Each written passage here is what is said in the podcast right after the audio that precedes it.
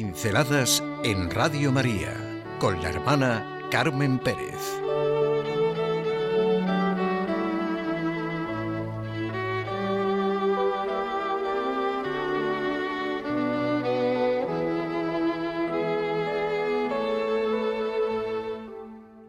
La familia. Padre nuestro. La familia es la célula de la sociedad y por eso su pilar, su fundamento, pero con toda la fuerza de lo que significa pilar y fundamento. La familia es vida, firmeza, fortaleza. Es uno de los bienes más preciosos de la humanidad. Este es el sentir de la Iglesia Católica. San Juan Pablo II dijo al mundo que la familia es la primera comunidad llamada a ser mensajero del Evangelio en toda situación, y concretamente a la persona humana en desarrollo y a conducirla a la plena madurez humana y cristiana. Es real que la familia ha de ayudar al hombre a discernir la propia vocación y a poner todo el empeño necesario en orden a una mayor justicia, formándolo desde el principio para unas relaciones personales ricas en justicia y amor. En el matrimonio y en la familia se constituyen un conjunto de relaciones interpersonales, relación conyugal, paternidad, maternidad, filiación, fraternidad y todas las que de ellas se derivan, mediante las cuales toda persona humana queda introducida en la familia humana y en la familia de Dios que es la Iglesia.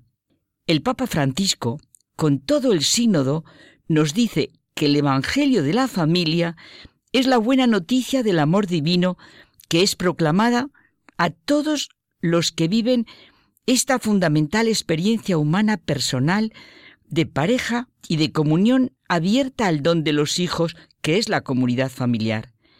El magisterio de la Iglesia sobre el matrimonio ha de ser presentado y ofrecido de forma comunicativa y eficaz, para que toque los corazones y los transforme según la voluntad de Dios, manifestada en Cristo Jesús. Él revela el misterio y la vocación de la familia. He leído que sobre Velázquez queda mucho por descubrir, aprender y gozar. La referencia concreta que quiero es facilísima de comprender. Todos conocemos el famosísimo cuadro de las Meninas. Con este nombre se le conoce desde el siglo XIX, pero, según se describe en el inventario de 1734, se le llamaba la familia de Felipe IV. Es curioso. Velázquez quería hacer un retrato de Felipe IV, en el que se le viera desde su familia, su entorno, su vivir cotidiano, un momento captado de la vida familiar. La vida de familia es la savia de la sociedad, la urdimbre de la realidad humana. Dios, que es amor, y creó al hombre por amor, lo ha llamado amar. Creando al hombre y a la mujer, los ha llamado en el matrimonio a una íntima comunión de vida y amor entre ellos, de manera que ya no serán dos, sino una sola carne. Así define el catecismo de la Iglesia Católica el designio de Dios sobre el hombre y la mujer. Dejamos completamente de lado cómo es atacada la familia y por el contrario, lo que hacemos con esta pincelada es abrirnos y sentir lo que realmente es la familia y cómo la quiso su creador y después su redentor, tan vitalmente expresado en el sacramento del matrimonio. Los sacramentos, y concretamente el del matrimonio, no se limitan a restaurar lo que ha sido destruido por el error humano, por el pecado, por el mal ejercicio de la libertad. Dios no es un reparador de obras de arte, no hace recomposturas, sino que cuando restaura su plan, lo lleva a una mayor perfección.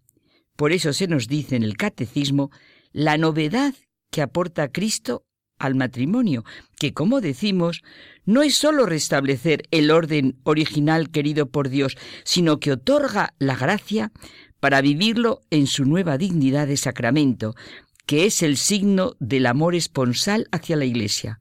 Maridos, amad a vuestras mujeres como Cristo amó a la Iglesia.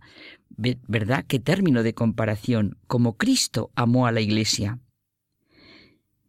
Como Jesús, el Redentor, el que vino a mostrarnos lo que es la verdadera humanidad, el alfa y la omega de toda la humanidad, el camino, la verdad y la vida, no iba a vivir en familia.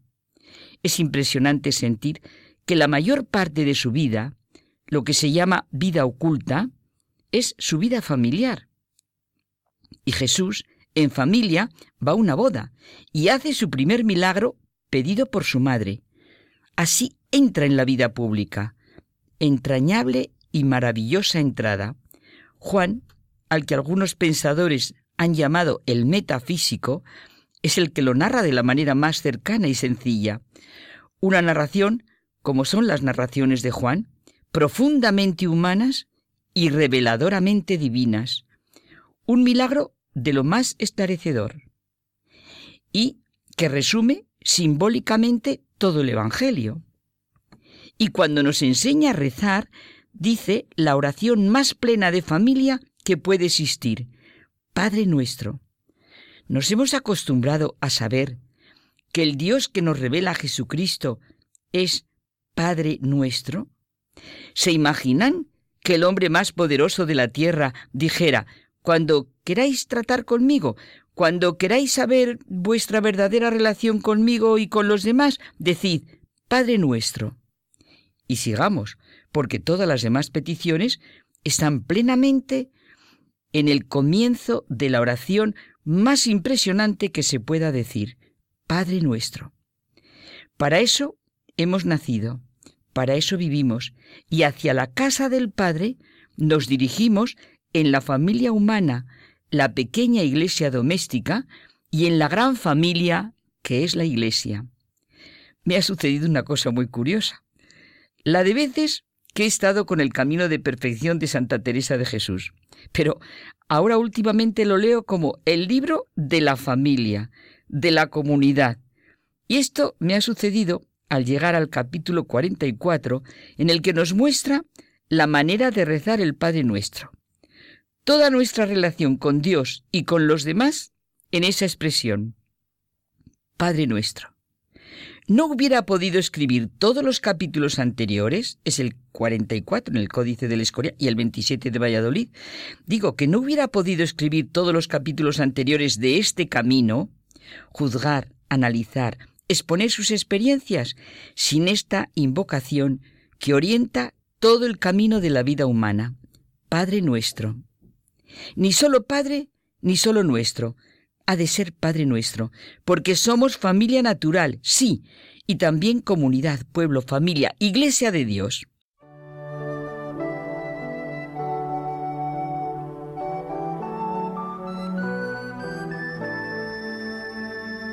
Pinceladas en Radio María con la hermana Carmen Pérez.